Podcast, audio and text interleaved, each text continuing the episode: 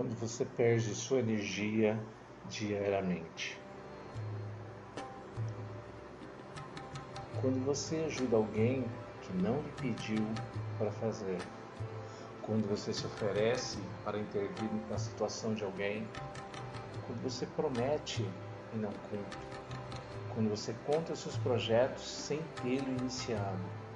Quando você permite que alguém o deixe louco e roube a sua paz quando você desiste das suas crenças para apoiar os outros, quando você quer convencer os outros de que você está certo, quando você critica e compara tudo o que vê, quando você sempre olha para fora de si mesmo e esquece dentro de você, quando você repete eu, eu não mereço